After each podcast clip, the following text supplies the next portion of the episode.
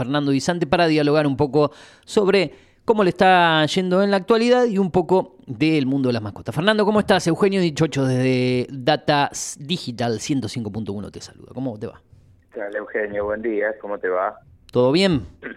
Todo bien, todo bien, arrancando la mañana. Arrancando la mañana, bueno, me, imagino que ya dentro de un ratito eh, se abren las puertas de, la veterinaria y ahí empieza el baile, ¿no?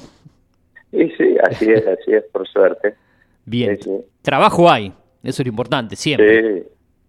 Sí, sí, siempre, siempre. Este, Como hablamos en otra oportunidad también, este, con esto de la pandemia, un poco la gente se ha afianzado mucho más con sus mascotas y bueno, siempre hubo cuidado, pero creo que últimamente la gente está abocándose mucho a, la mascota, a sus cuidados, bueno, todo lo que es la salud, la belleza, la higiene, ¿no? Los baños y esas cosas y bueno, este, sí, sí, la verdad que sí, con, mucho trabajo y, bien, por suerte. Me acuerdo cuando te entrevisté el año pasado en otra emisora, eh, estábamos en plena pandemia y te, hacía preguntas sobre cómo había sido el manejo durante la pandemia. Vamos a decir que se han afianzado en cuanto a las mascotas. Hay gente que, que, no tenía perros y por tema de perros o gatos, por tema de compañía, decidió adoptar, comprar una mascota. ¿Eso se, se, incrementó o no, o no, o no fue así? Creo que en algunos casos supongo que sí, y otros, bueno, siempre hay gente que le, gustan los animales y tiene. Y se han incrementado gente, nuevos dueños, ¿no? De mascotas que, bueno, supongo que por a veces por cuestiones de soledad o, por ahí por gusto también y al tener por ahí más tiempo pudieron hacerlo que quizá en otra ocasión no lo podían hacer, ¿viste? Pero sí, sí, se ha incrementado mucho eso, muchos cachorros nuevos, o que la gente los trae a vacunar, eh, se ha concientizado más, se acercan más, vacunan, bueno, están muy informados, ¿no? Es raro encontrar una persona que ahora no sepa más o menos cómo es el plan de vacunación, que hay que parasitarlo, bueno, está, está muy informada la gente, ¿no? Claro, este, Creo que las redes deben ayudar a eso, este, y bueno, y, el acercamiento más con el veterinario. Hablando... Eso, también, preguntan, ¿no? Claro. Sí, sí. Hablando de, la economía que afecta en, líneas generales al, país después de un año bastante complicado, ¿eso ha afectado también al, trabajo de ustedes, al aumento en cuanto a, los incrementos? Ustedes además eh, realizan otras cosas, lo que es venta de, alimentos y demás cuestiones. ¿Cómo afectó el bolsillo también a, todo el sector de ustedes? Y se, nota, se nota, por supuesto. Yo por lo menos hablo por, por mi parte y en la zona donde yo estoy ubicado, se nota la gente por ahí a veces ha, bajado un poco la calidad del alimento, este bueno, eh, hay consultas por determinadas prácticas, o cirugía, o lo ¿no es cierto? Porque bueno, hoy, viste, es algo que uno tiene que contemplar. Los aumentos, como en todos los rubros, que están, ¿no? Este, se ha incrementado mucho la parte de medicamentos sobre todo y alimentos también, ¿no? Este, por ahí lo que es honorario, esas cosas quizás no, como pasará también en otros rubros, no se ha incrementado quizás en, la misma proporción, pero bueno, eh, lo vamos tratando de acomodar a la situación y tratando de dar una mano a la gente, ¿no? Con algún tipo de financiación o bueno, lo que se pueda hacer. Claro, porque por ahí nosotros no nos adaptamos al bolsillo, decís, bueno, por ahí achico otras cuestiones, se cambia de, marca, se come un poquito menos, pero ante lo que es, los perros no entienden eso, tienen hambre, tienen que comer, por ahí se puede, como vos decís, cambiar de, marca de alimento, pero por ahí eso es complicado cuando lo acostumbras a, los perros en sí a darle un alimento y, lo bajás en cuanto a la calidad, por ahí hace bien para el tema del, pelaje y varias, no sé, varias cuestiones eh, de, su salud y por ahí le cambias el alimento y lo terminas afectando a una altura de su vida, digamos, si ya son perros adultos, demás cuestiones, ¿no? Mira, lo que generalmente pasa es que la gente trata de, reducir un poco los costos, pero prioriza también que dentro lo que tiene que, bajar el precio, tratar de darle un alimento medianamente aceptable, ¿no es cierto? No es que se pasan a un alimento de muy mala calidad. Buscan un intermedio, ¿viste? Tratando de, no, no desmerecer mucho la calidad y bueno, que el animal siga siga teniendo una calidad de vida o de, alimentación, ¿no es cierto? Por lo menos lo más parecido a lo que tenía. ¿eh? Pero hay, hay, hay alternativas que se pueden utilizar y que, por supuesto, no, no, no van a traer grandes inconvenientes, salvo que necesita algún alimento medicado puntual, después hay, hay alternativas, ¿no es cierto? Es bastante variado las calidades y los precios. Creo que se puede adaptar. En cuanto, en cuanto a ahora te llevo al tema de, la salud en sí de las mascotas, es importante como generalmente en, las personas, en el ser humano, el, chequeo, la prevención, no esperar a que, a que, aparezcan los problemas, no sé, realizarle algunas cosas previas como para estar alertas dependiendo de la raza, de la edad, del tamaño. Sí, hay, hay, por supuesto. Eh, maneras de, hacer un chequeo preventivo. Después, como yo a veces le digo a la gente, pues se siente mal o le sucedió que se encontró con una enfermedad y dice, ¿cómo no me di cuenta? Claro. A veces hay cosas que se pueden prevenir y otras que nos toman por sorpresa, tanto al dueño como al profesional que actúa. Eh, Viste, no sé, no sé, creo, yo siempre pongo el ejemplo, trato de para que la gente no se sienta mal en esa situación. Sí, che, a ver cuántos chequeos se hace uno al año y por ahí a veces si ya hace más de un año o dos que no voy al médico, bueno, y a veces uno no es, no es por falta de dinero, o, a veces falta de tiempo, ¿no es cierto? Y bueno, este, sería ideal, como para nosotros también, tener un chequeo por lo menos anual y, y, bueno, y ver en qué situación está. Y lo que se pueda prevenir, se previene, ¿no es cierto?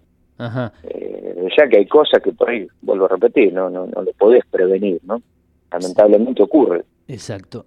Eh, ¿Qué es lo que más atendés vos generalmente ahí? Eh, ¿Perros, gatos? Eh, tienen hoy, hoy en día también hay, hay, gente que elige en, tener como a los gatos como mascotas o la mayoría generalmente son perros? No, no, yo creo que lo que se ha incrementado más, en, por lo menos en mi caso particular, es los gatos, ¿no? La gente antiguamente era raro que traigan a vacunar al gato, de hecho teníamos alguna vacuna porque, bueno, por las dudas, si venía alguno, pero estos últimos tiempos, y sobre todo posterior a la pandemia, se incrementó mucho y hoy es muy frecuente ver que traigan al gatito a la vacuna, preguntan cómo es el plan, ya que no es el mismo que para el, perro, entonces eh, la edad de vacunación también difiere, entonces por ahí te vas, este, se, van poniendo en temas y es mucho más la cantidad de gatos que, que vienen a la consulta que, que años anteriores, ¿no? este, por lo menos lo que yo puedo ver en, en mi negocio, ¿está? Ajá. Habrá diferente, ¿no es cierto?, casuística de acuerdo a la zona, pero sí, se ha incrementado eso. Los perros siempre, ¿no? Este, están y, y también ahora se incorporaron mascotas no tradicionales, viste que, bueno, eh, algunas permitidas y otras quizás no, ¿no? Pero sí, este, sí, están, están en la consulta a veces, viste, no suelen aparecer, no es tan frecuente. Cuando hablas de mascotas no tradicionales, ¿cuáles, por ejemplo? ¿Algunas? Cobayos, este, ah. determinadas aves, viste, conejos, ah. este, por ahí, qué yo, alguna rara me ha tocado tortuga, que bueno, que sé que no sé si están totalmente permitidas, o un lagarto vero nos tocó una vez, que no son frecuentes, ¿no?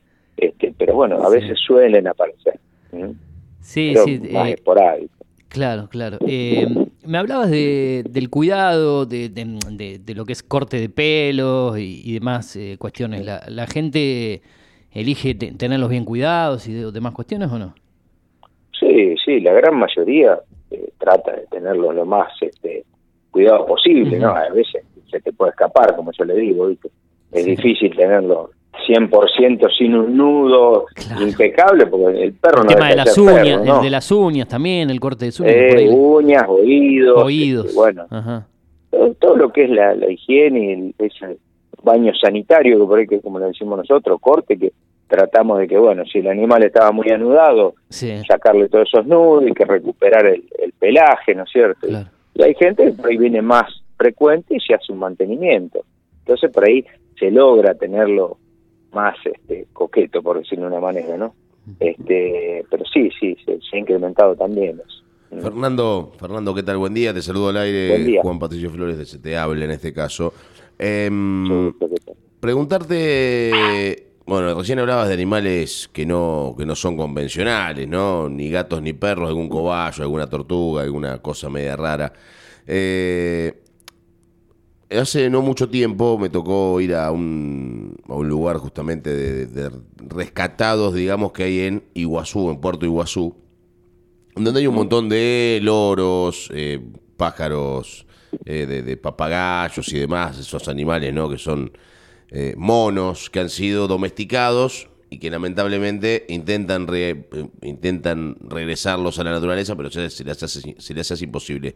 ¿Te tocó alguna vez que alguno de esos animales eh, te lo llevaran para, para que le hagas algún tipo de cuidado o nunca tuviste uno de esos en tus manos? No, no, no en esta ciudad, pero en San Nicolás, donde también trabajé, tuve el caso de un mono, un mono carayá, que lo tenía en una familia, que bueno, estaba bastante adaptado, dentro de que se puede decir adaptado, ¿no? Porque no, era su hábitat, pero estaba eh, con esa familia, este, y bueno, sí, se le, hacían los cuidados, viste, básicos que uno puede tener, pues no soy especialista, ¿no? En ese tipo de mascotas, ¿no?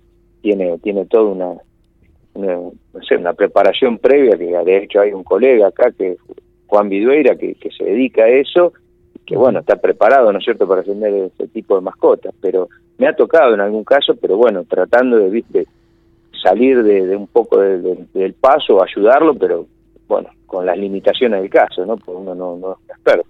Y en lo que tiene que ver justamente con, con, ese tipo de, animales, eh, obviamente mm. hoy está terminantemente prohibido, que, exista ¿no? Una, una, una, persona que tenga ese tipo de, o que tenga tenencia de esos animales, porque son animales este, exóticos, son animales que únicamente deben vivir en, en hábitat natural, ¿no?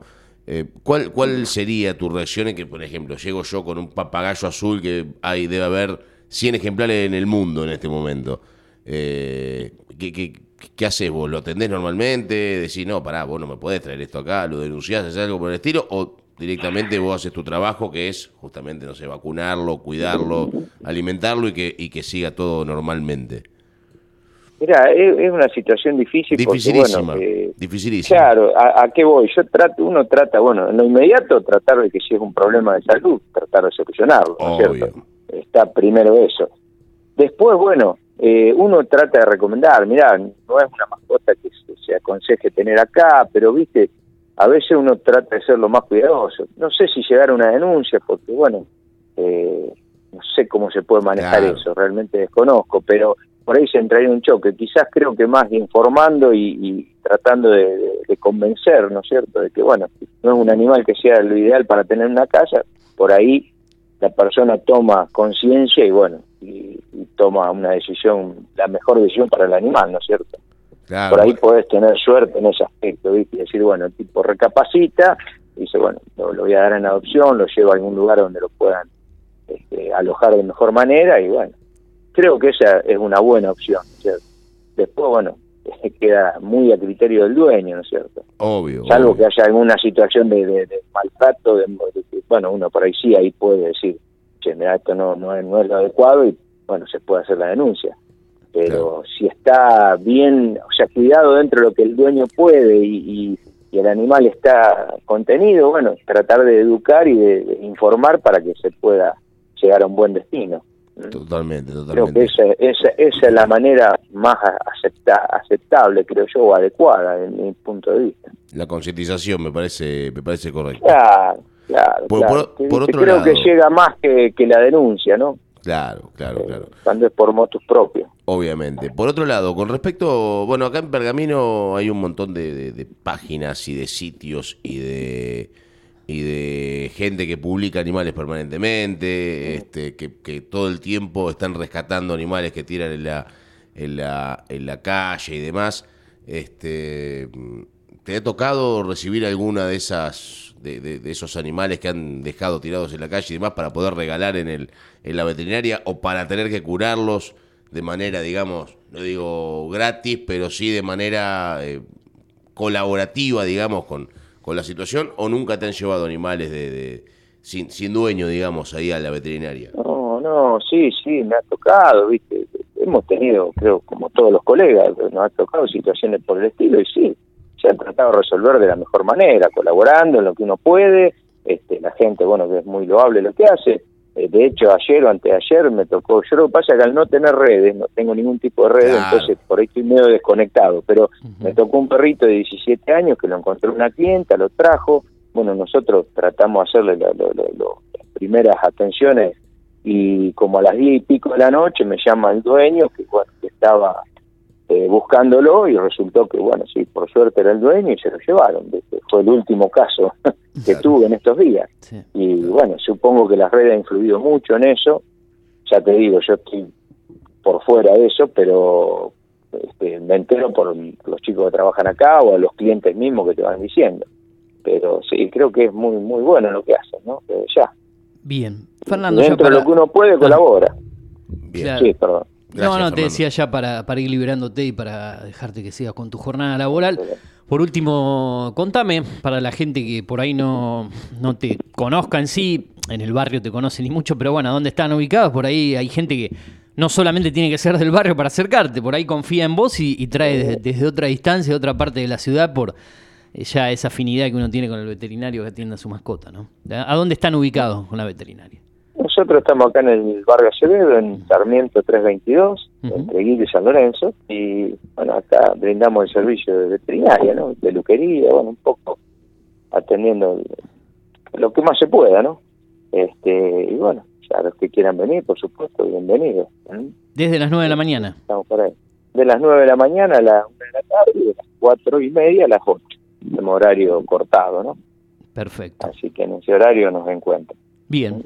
Recomendado. De mi parte también recomendado. Por ser del barrio también. y- Muchas gracias, ok. y estar ahí. Fernando, Bueno, te dejo gracias. que, que sigas. Gracias por tu predisposición nuevamente. Y bueno, nos hablaremos seguramente pronto. Te mando un abrazo guste, Eugenio. Igualmente, un abrazo a vos y, a, y al muchacho y muchas gracias por la entrevista. Abrazo, viejo, gracias. Hasta luego. Abrazo. Chao. Chao. Bueno, eh,